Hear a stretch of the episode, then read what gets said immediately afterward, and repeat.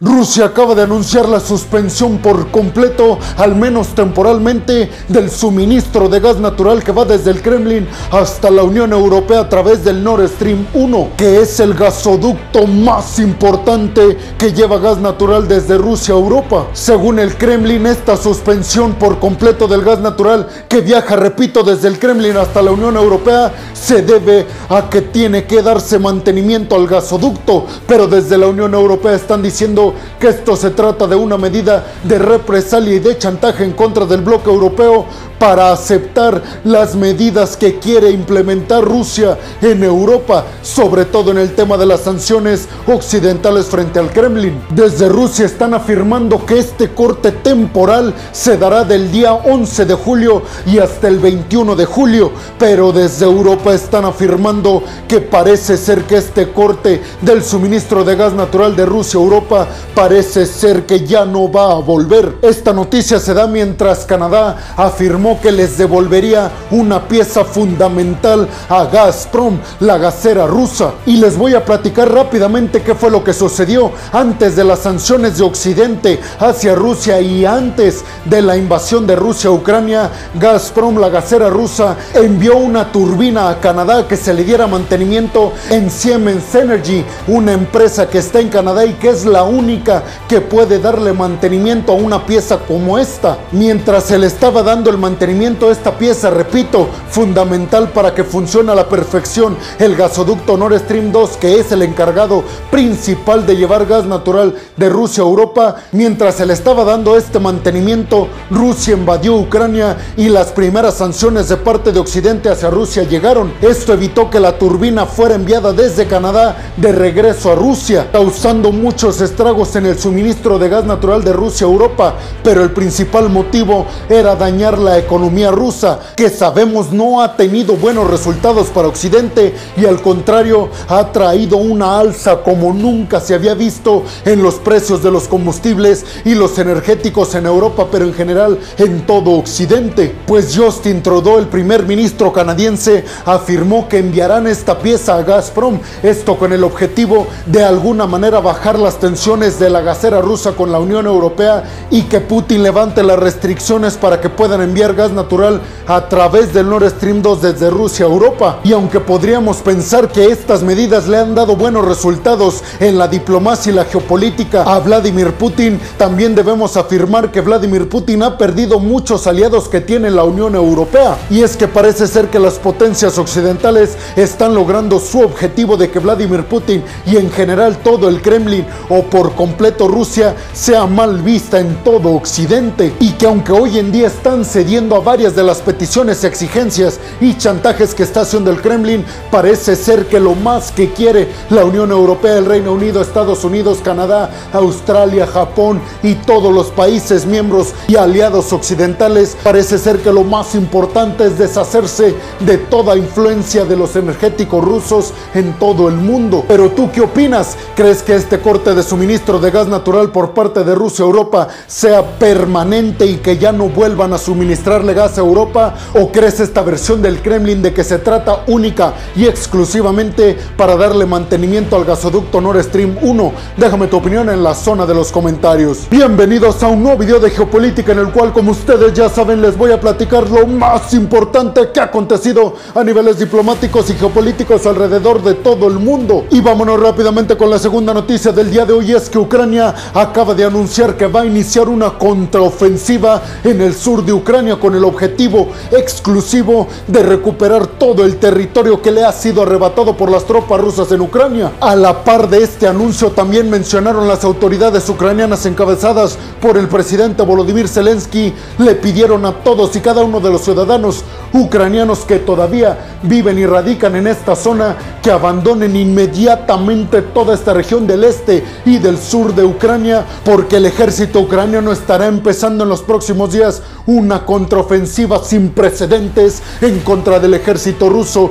y afirmó Zelensky, vamos a recuperar todo el territorio que se nos ha arrebatado, incluida Crimea, que ha sido ocupada y arrebatada de Ucrania por parte de Rusia desde el 2014. Asimismo, Zelensky dijo que esto no sería posible sin el envío del poderío militar pesado y de largo alcance que ha enviado Occidente a Ucrania, específicamente el Reino Unido, Polonia y Estados Unidos. Putin aseguró el fin de semana pasado en una declaración en una conferencia de prensa que ofreció desde el Kremlin que Occidente sigue apoyando sin precedentes a Ucrania con armamento pesado y de largo alcance sin pensar en las consecuencias que esto podría traerles a Occidente, específicamente dijo Vladimir Putin, porque nosotros no estamos utilizando ni una mínima parte de nuestro poderío y de nuestras tropas en Ucrania. Y dijo Vladimir Putin, nosotros con una llamada podríamos hacer que Ucrania caiga en apenas un día. Pero desde Occidente están afirmando que son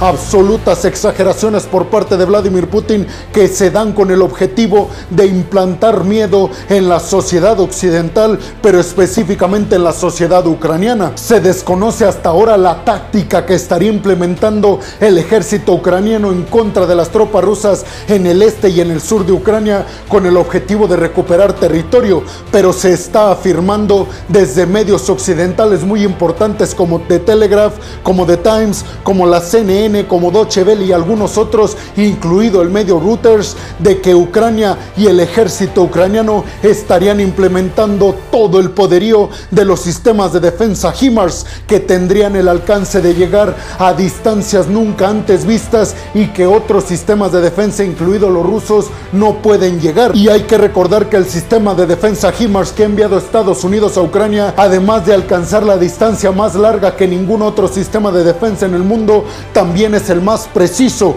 y al parecer las tropas ucranianas están confiando demasiado en el sistema HIMARS que están seguros de que recuperarán el territorio perdido. Ahora sí, dijo Zelensky, van a vérselas realmente con las tropas ucranianas, las tropas rusas, porque ya tenemos todo el apoyo de largo alcance y de poderío militar pesado desde Occidente. Sin embargo, hay que recordar que Vladimir Putin ha dicho que la implementación en el campo de batalla de armamento pesado y de largo alcance provenientes de Occidente y que se ha implementado por las tropas ucranianas, eso Rusia lo interpretará como una línea roja que ha rebasado Occidente, lo que obviamente se transforma en que podríamos estar viendo un enfrentamiento directo ya no solo de Rusia contra Ucrania, sino de Rusia contra el bloque de la OTAN. Pero tú qué piensas? ¿Crees que Ucrania logre recuperar el este y el sur de su país que ya en su mayoría está siendo ocupado por las tropas rusas? Y sobre todo, ¿crees realmente que el ejército ucraniano se fortalezca con este sistema de defensa HIMARS proveniente de Estados Unidos que aparentemente es el más preciso y el que llega a mayores distancias? Déjame tu opinión en la zona de los comentarios. Y vámonos rápidamente con la tercera noticia del día de hoy es que el secretario de Estado de Estados Unidos, Anthony Blinken, se reunió con el secretario de Asuntos Exteriores de China, Wang Yi, esto en Indonesia. Reunión que duró aproximadamente seis o cinco horas y en la cual tuvo como temas principales Ucrania y Taiwán. Ambos representantes, el de China y el de Estados Unidos, después de esta reunión afirmaron durante una conferencia de prensa cada uno que se llegaron a muchos acuerdos y a, digamos, un consenso entre Estados Unidos y China para llevar a cabo políticas exteriores en Taiwán y en Ucrania. Hablamos específicamente de que China podría estarse posicionando a favor de Estados Unidos y a favor de las sanciones occidentales en contra de Rusia. Además, según Anthony Blinken, Estados Unidos y China afirmaron que van a mantener conversaciones de alto nivel en los próximos días, específicamente entre Xi Jinping, el presidente de China, y Joe Biden, el presidente estadounidense, con el objetivo de coordinar acciones para el correcto funcionamiento del mundo, enfocado en primero ir contra Rusia los dos, pero también en asegurarse de que no se llegue a un enfrentamiento en el Indo-Pacífico, específicamente entre China y Taiwán, pero también entre China y los aliados de Estados Unidos, Corea del Sur, Japón, Australia, Nueva Zelanda, la India y algunos otros. Blinken dijo que fue muy incisivo e insistente a Wang Yi para que fuera contundentemente en contra de Rusia y se posicionara finalmente China para condenar la invasión de Rusia en Ucrania que hasta el momento no ha sido así. Si bien yo ya les he dicho que aunque China no se ha posicionado en la política exterior a favor de Rusia, sí ha intervenido ante Rusia en las principales organizaciones internacionales como la Organización